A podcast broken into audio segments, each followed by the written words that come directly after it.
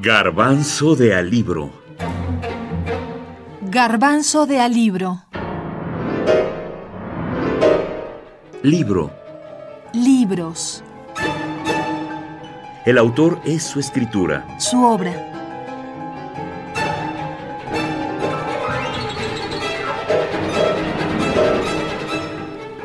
Elías Canetti. Masa y poder.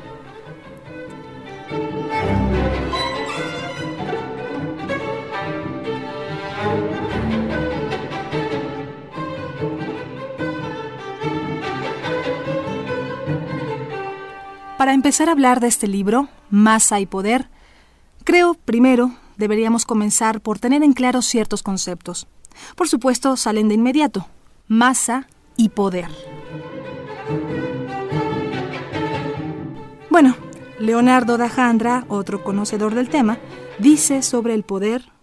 Bueno, yo quisiera, en principio, enfatizar cuál es la relación que hay entre la perspectiva de Canetti y lo que yo considero que es el poder.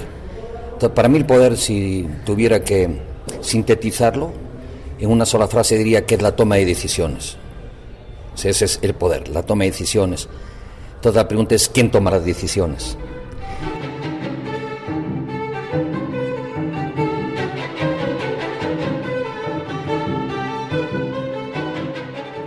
Luego, si es que ya tenemos claro algo sobre el poder, tendríamos que conocer algo sobre la masa.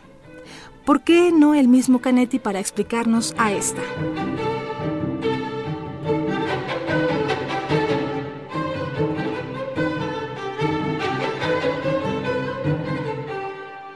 Una aparición tan enigmática como universal es la de la masa, que de pronto aparece donde antes no había nada. Desde el momento en que se hace consistente, desea aumentar su consistencia. El ansia de crecimiento es la primera y suprema característica de la masa. Quiere integrar en ella a todo aquel que se pone a su alcance. Todo ser con forma humana puede formar parte de ella. La masa natural es la masa abierta, cuyo crecimiento no tiene límites prefijados. Abierta debe entenderse aquí en un sentido amplio. Lo es por todas partes y en cualquier dirección. La masa abierta existe mientras crece. Su desintegración comienza apenas ha dejado de crecer.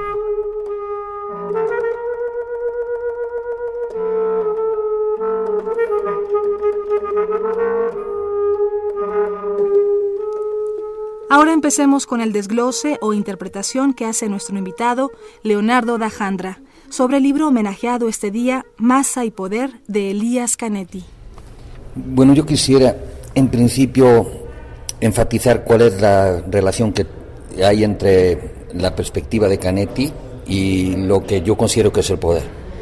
para mí el poder, si tuviera que sintetizarlo, en una sola frase diría que es la toma de decisiones ese es el poder, la toma de decisiones. Entonces la pregunta es quién toma las decisiones. Y en Canetti, como el título dice, hay una relación entre la masa y el poder. a mí lo que me parece interesante de Canetti eh, respecto a las demás eh, percepciones del poder, desde Carlyle a Bobbio, es eh, la tanatofilia del siglo XX, o sea, la mentalidad concentracionaria, la relación entre la masa y el poder en base a que la masa eh, funciona como un movimiento que toma la dirección que le dan ciertos liderazgos. Entonces la masa te puede glorificar y al día siguiente te puede sacrificar. Y aquí hay que ver el concepto de culpa que es fundamental en Canetti. Estamos hablando de un hombre que por su determinación cultural, de origen judío, vivió la perspectiva del poder eh, de una manera que no se había vivido hasta el siglo XX. Por supuesto que había habido pogroms y persecuciones, pero no de una forma tan abrumadora, tan masiva. Y a mí me parece que Canetti hace una aportación muy significativa porque va más allá del concepto de Hannah Arendt de la banalidad del mal. El mal no es banal, jamás. yo no puedo considerar que el mal sea banal. la característica del mal es la conciencia del daño. Entonces, en Canetti hay una reflexión muy profunda para ver cómo la masa puede llegar, se puede manejar, se puede conducir, se puede domesticar en este concepto de maldad por una perspectiva tanatofílica patológica del poder. Esa es en principio la percepción que yo tengo de Canetti eh, con aquella eh, frase que a mí me dejó vibrando, cuando dice, toda fuerza que se perpetúa y persiste se transforma en poder.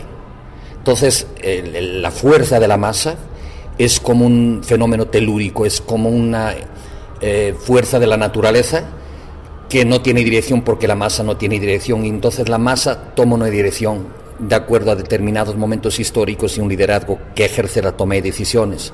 De ahí que no se le puede dar poder a la masa, porque la masa no tiene conciencia ni de sí misma ni de lo que implica la direccionalidad que lleva como unos, una serie de borregos que van acarreados al matadero.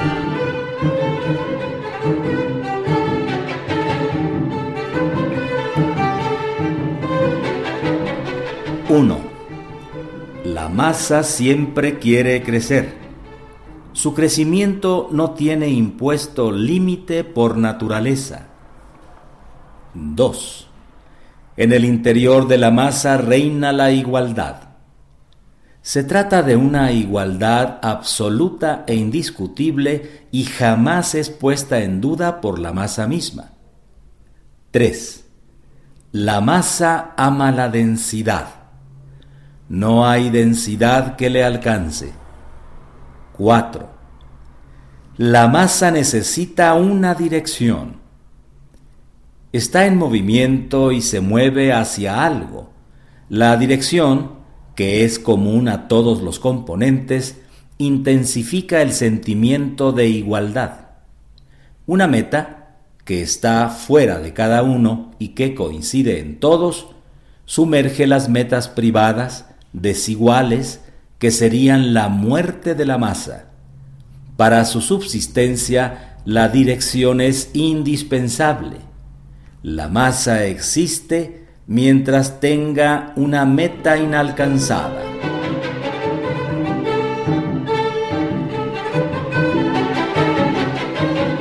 Masa y poder. Elías Canetti.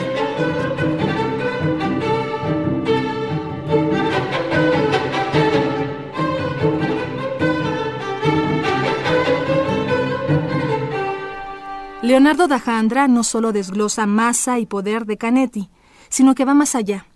Critica el poder mismo, a los teóricos sobre el poder, a los sistemas políticos y, por supuesto, a los políticos. Pero, ¿qué tanto la masa como tal puede ser consciente de ello o dejar de ser masa? Canetti entiende muy bien sus características y le allana el camino. Pero, ¿cómo se cumple? ¿Cómo se realiza? ¿No es como la disyuntiva de quién le pone el cascabel al gato? Otra vez Dajandra para darnos claridad al respecto.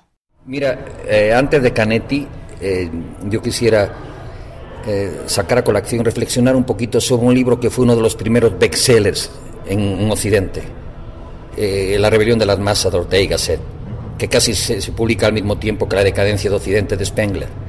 Entonces son visiones complementarias. Gasset decía que las revoluciones no se dan desde la ignorancia, o sea, cuando la masa, decía, cuando la masa comprende y toma conciencia de su papel histórico, se subleva. Eh, a mí me parece que es extralimitar demasiado el papel de la masa. Ah, el término de masa es muy agresivo, porque ningún ciudadano consciente acepta que lo metan en la masa. Ya el propio término de masa tiene una connotación digestiva. Entonces, eh, yo sí creo que eh, la perspectiva de Gasset, que se opone al concepto de masa, va muy relacionado con dos conceptos eh, importantes, que uno es la aristofobia y otro es la aristofilia. La aristofobia, el odio a los mejores, y la aristofilia es el, amor a los mejores. Pero ¿quiénes son los mejores? O sea, el intelectual, el intelectual orgánico, y Canetti lo que nos pone aquí es un poco eh, la perspectiva del intelectual cuando se somete al aparato político. Y aquí yo quisiera enfatizar algo que creo que está de una manera muy sucinta en Canetti, aunque no lo expresa así. Cada vez que el intelectual se acerca al poder no se hace más sabio, el político y el poderoso, se hace más perverso el intelectual. Entonces, yo veo esta lectura en Canetti no solo en el concepto de masa, en Pradera, que funciona en base a las dos determinaciones, la eretofílica y la tanatofílica, es decir, el grito, la celebración, el júbilo, el júbilo de la masa en un partido de fútbol, por ejemplo, y el pánico, cuando hay un temblor en una concentración masiva, un incendio, y la masa sale en estampida. Y Canetti analizó este concepto basándose en la animalidad de la masa, porque esa es una de las características de la masa, la pérdida de la individualidad. Y la pérdida de individualidad es negar todo el humanismo. Entonces, eh, estamos viendo la permanencia de este libro de, de Canetti justamente en la ausencia de una sociedad civil consciente de su destino, en que se busca por doquier unos liderazgos.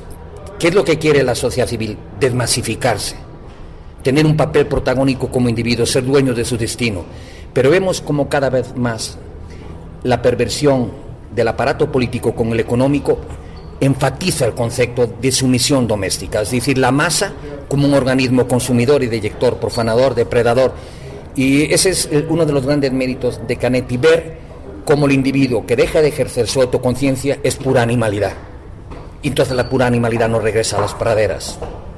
Y la expresión genuina de ese estado de naturaleza es la actitud concentracionaria. O sea, cuando la masa ya no es dueña de su destino, simplemente va a un campo de concentración, va a un matadero, va a un estadio de fútbol o va a un espectáculo musical. Eh, pierdes tu individualidad y vibras con ese todo, pero es un todo que no tiene dirección. Entonces, esa fue eh, la gran disyuntiva que dejó Canetti a la sociedad actual. Eh, respetar dentro de un todo a las partes, que las partes sean conscientes de su diversidad y que se potencien en el todo, pero sin perder su autonomía. Esa es la gran disyuntiva por eso yo no comulgo con Bobbio y estas tesis de que es indispensable para que la democracia funcione que existan partidos. Es que los partidos se han convertido en falsas opciones. Porque al fin y al cabo lo que hace un partido es acceder al poder y preocuparse por su propia determinación de poder. Y nada más toman el voto de la masa como una opción y una posibilidad de perpetuarse en el poder. Lo que les interesa a los partidos políticos y estas, eh, estos dinamismos eh, pseudo-democráticos es eh, proyectar y potenciar el Estado egocéntrico. Y a mí lo que me interesa, eh, y creo que es la lección que se extraería en última instancia de Masa y Poder de Canetti, es pasar al estadio sociocéntrico.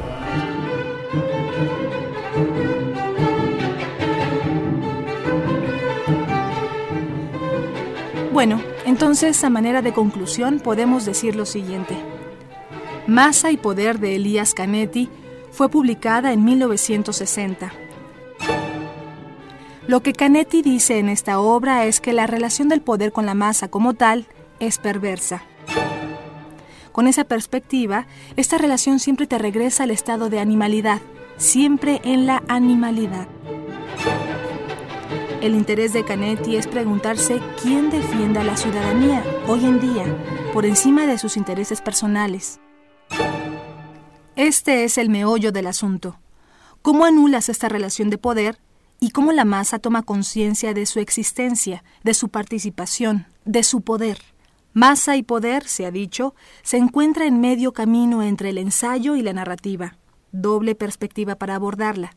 Por ello coincidimos con Leonardo Dajandra, a quien agradecemos mucho sus conceptos y su participación fundamental en este programa. Masa y poder de Elías Canetti no solo es vigente, sino necesaria. Garbanzo de alibro. Garbanzo de alibro. Libro. Libros. El autor es su escritura. Su obra.